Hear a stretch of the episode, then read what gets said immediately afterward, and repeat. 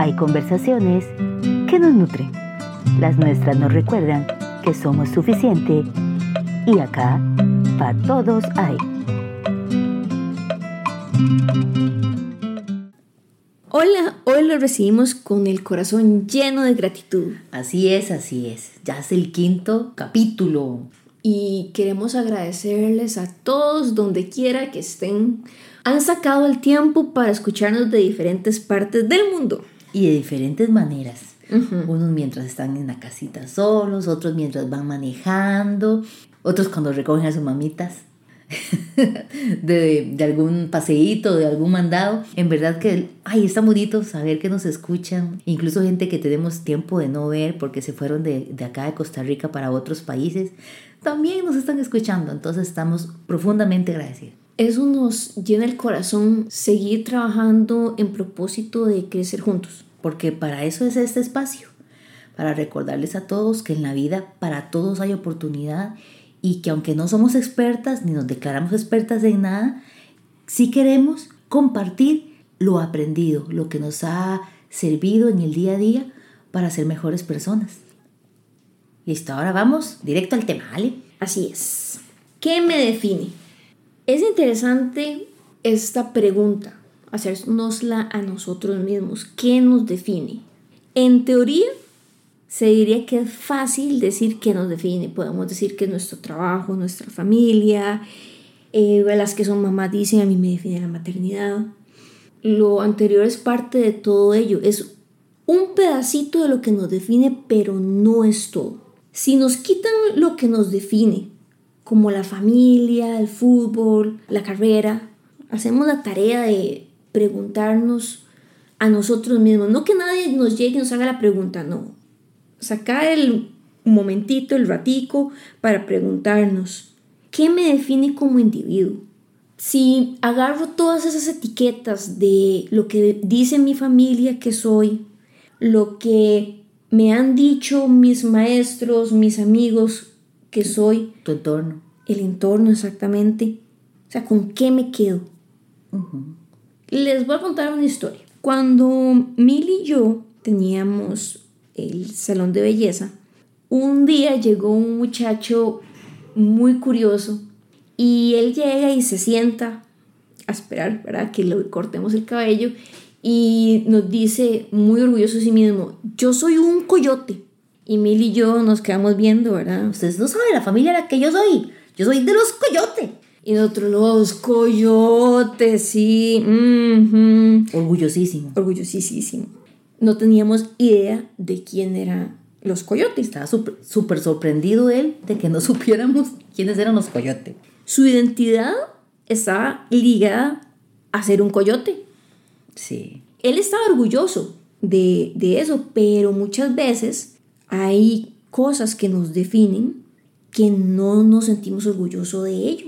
De hecho, hay otra familia en la misma comunidad, pero un poquito más arriba, que ellos de hecho, no, les gusta mucho la fama que tienen, porque tienen fama de que son como pleiteros, de que son así, que usted tiene un problema con uno de ellos y tiene un problema con todos. Y tras de eso es un familión, una familia enorme. Y hay un estigma, porque precisamente así como hay cosas que decidimos o que hemos crecido creyendo que eso nos define, puede ser que nos defina para bien o puede ser que nos defina para mal.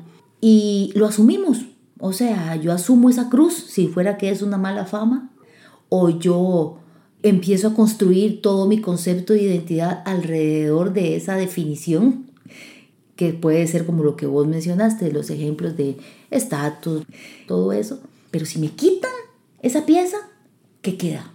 Y hacerse esa pregunta es precisamente lo que queremos poner sobre la mesa hoy en esta, en esta conversación.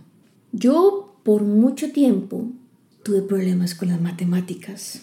Eh, la mate, la verdad es que nunca ha sido mi fuerte, pero hubo un momento en mi vida en el que yo creía que yo era tonta porque no lograba eh, aprobar un examen. Y llegó a ser algo tan fuerte que yo adopté esa definición de mí misma como soy mala en mate. Y me bloqueé. Yo acepté esa etiqueta, me la autoimpuse y la creí cuando otras personas también la decían de mí. Y fue muy duro hasta que un día tomé la decisión de creer que yo podía enfrentarme a ese examen. Y me moví de ahí, decidí arrancarme esa etiqueta y liberarme de eso. Y es que muchas veces adoptamos esas etiquetas sin chistar, que llegan y nos dicen en la familia que, que somos unos desordenados y aceptamos somos unos desordenados. O un, un dicho muy famoso que dice, el que nació para maceta. Del corredor no pasa. Y son etiquetas muy duras. Y nos enfrentamos a este montón de etiquetas que tenemos al frente, que nos han puesto. Y ustedes me pueden decir, Ale, yo estoy jodido, estoy jodida, mi entorno me ha puesto esas etiquetas y, y yo las creo. A mí me gusta pensar que nosotros somos como un globo aerostático que de hecho está muy de moda, esto que mucha gente ahora está viajando a México. Y es precioso, usted ve las imágenes ahí, los globitos volando por todo lado. Y una cosa que me llamó mucho la atención cuando empecé a darle, darle cabeza a esta idea del, del globo aerostático, es que hay algunos que tienen unas bolsas de arena guindando a los lados. ¿Y sabes cómo se llaman esas bolsas de arena, Mile? Lastres. Se llaman lastres. Estos globos no se pueden elevar si no sueltan los lastres. Y no pueden llegar a una altura que les permite ver todo lo que, para lo que fueron hechos. Esos globos fueron hechos para elevarse y tener una perspectiva hermosa del panorama. Es muy chido porque estaba viendo en los diferentes lugares que tienen Globos que- aerostáticos. los globos aerostáticos y, bueno, como les dije, el más cercano es acá en México, pero estaba viendo que hay globos aerostáticos que tienen tours en sabana africana, en Turquía, eso es en Turquía, exactamente, y en los Alpes. Y me llamó la atención porque al estar elevados pueden pasar por los diferentes entornos, por el desierto, por la nieve, Pueden atravesarlos. Sí. si estuvieran pegados al suelo con sus lastres, no lograrían esa experiencia. Sí, nunca podrían. Y solo si lo creemos, podemos andar a alturas mayores y poder, y poder precisamente sobrepasar hasta nuestras propias expectativas. Cuando yo me pregunto qué me define, generalmente es cuando yo estoy en una, en una encrucijada de la vida. Porque cuando uno tiene que estar enfrente de una decisión y precisamente en, en esos momentos que son como un antes y un después en nuestra vida, esta pregunta surge como, como una burbujita de mensaje. ¿Qué te define? Te define. Si te quitaran la familia, ¿qué queda? Si te quitaran el trabajo, ¿qué queda? Ups, eso que estudiaste se descontinuó ahora que la gente tiene que estarse Actualizando. actualizando. ¿Qué te define? ¿El título o tu capacidad de seguir aprendiendo? Tu capacidad de no rendirte. Años atrás, que esa pregunta se hizo como más latente en mí, yo tenía que tomar una decisión que definitivamente iba a ser un hito no solo en mi vida, sino también en la vida de, de mis hijos. Yo me di cuenta de esto. Lo que nos define son nuestras decisiones, pero sobre todo dos. Yo sé que hay muchas y todo, pero para mí esto es como una, una especie de, de, de fórmula, de tip.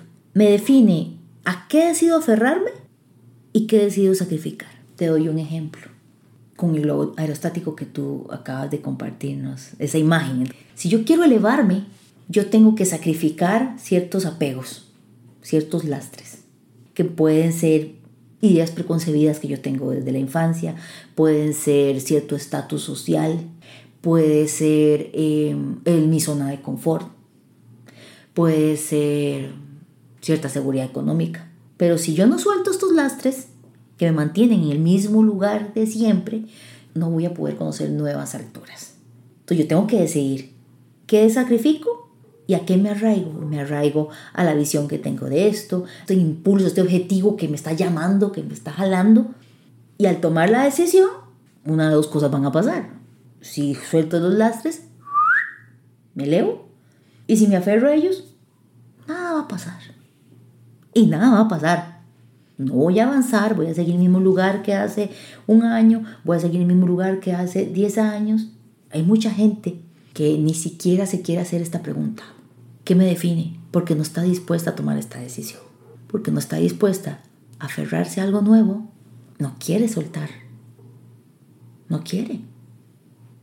Es de valientes hacerse esta pregunta. Más valientes los que la contestan.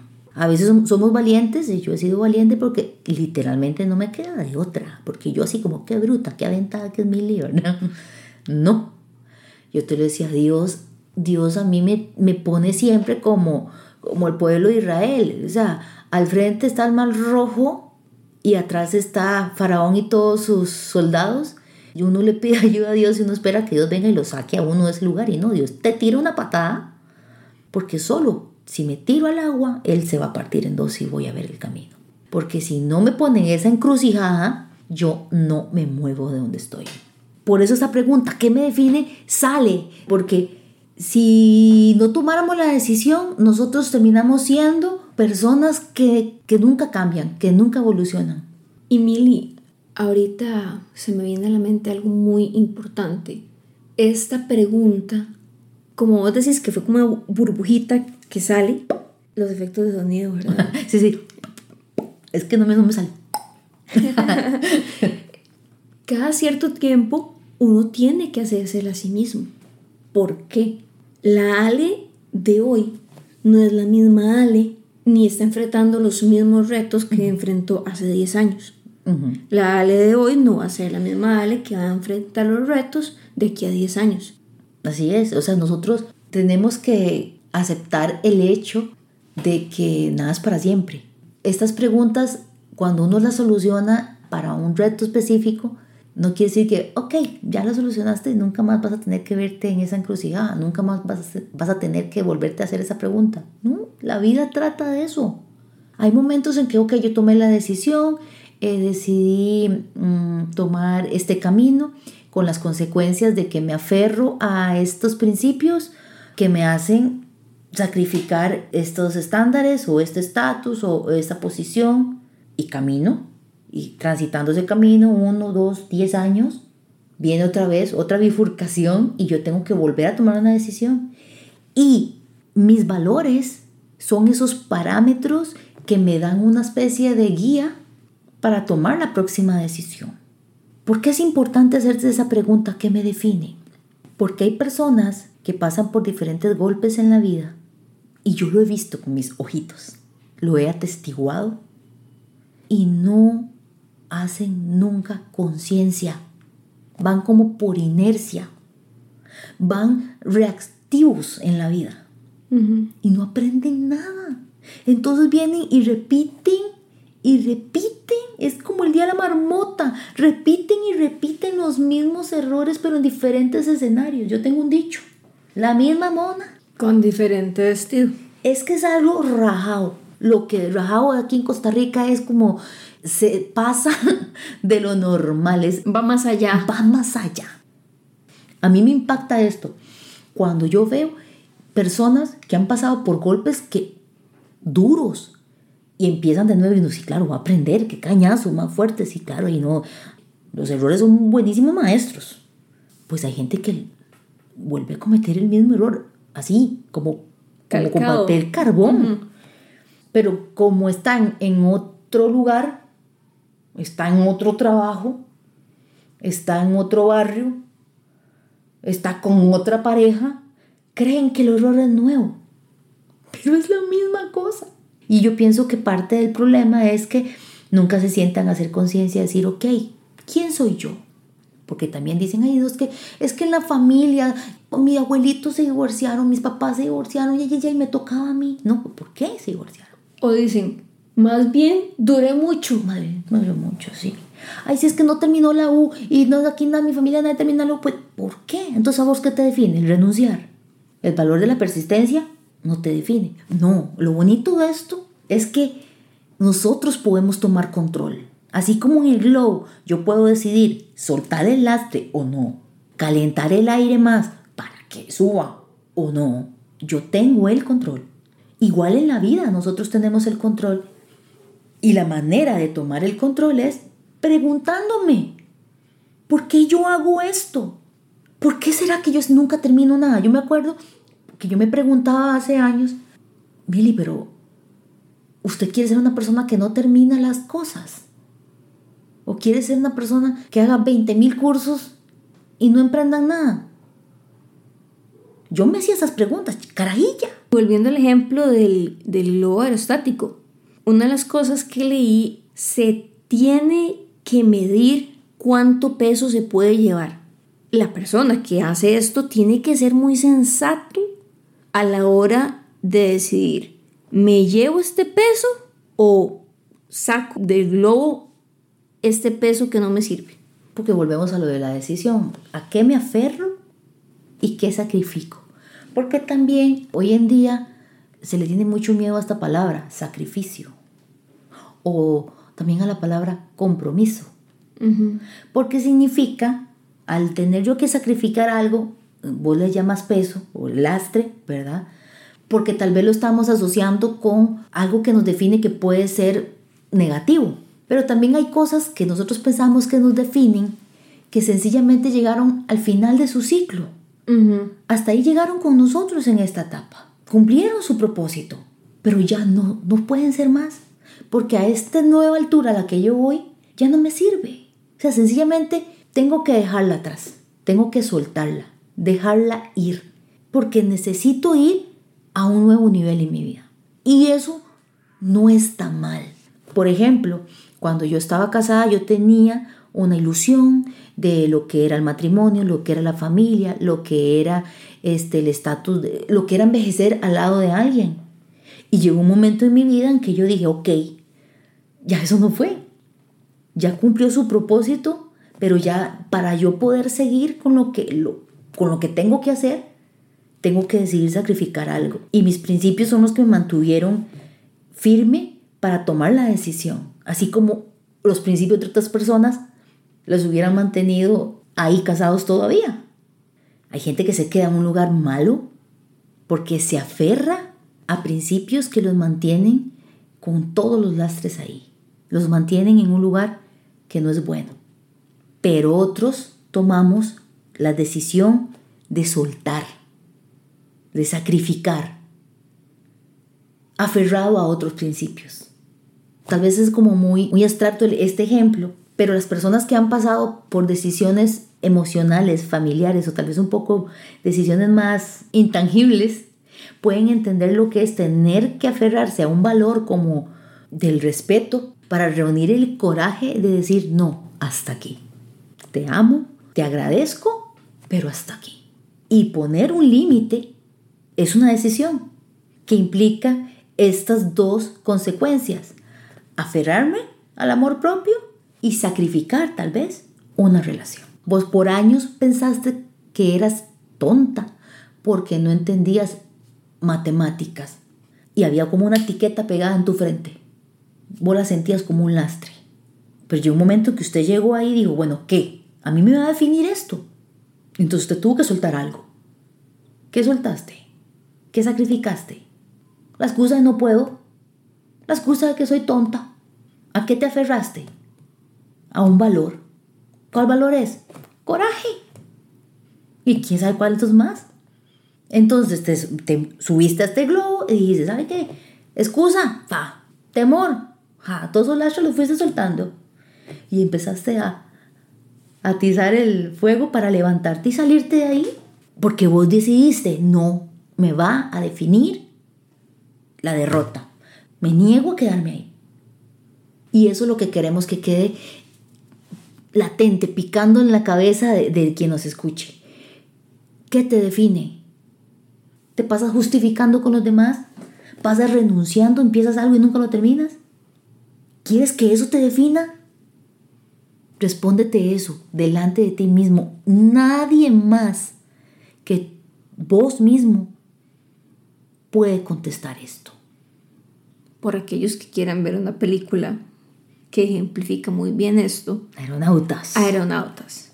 Está en Amazon Prime. No nos están pagando por la publicidad, pero, la peli es buena. Es muy buena.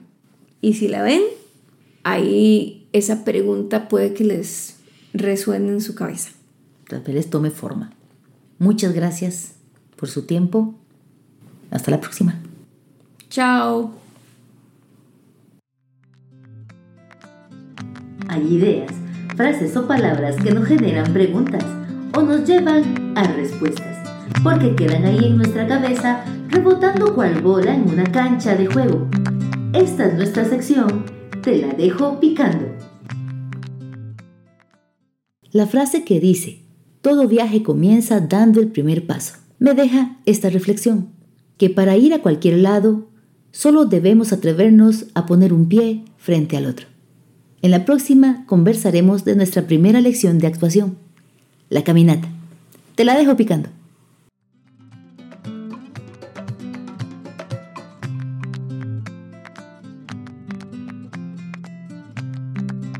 Gracias por acompañarnos. Nos encontramos la próxima semana. Te recordamos que en Instagram y Facebook somos Identidad para Todos Hay.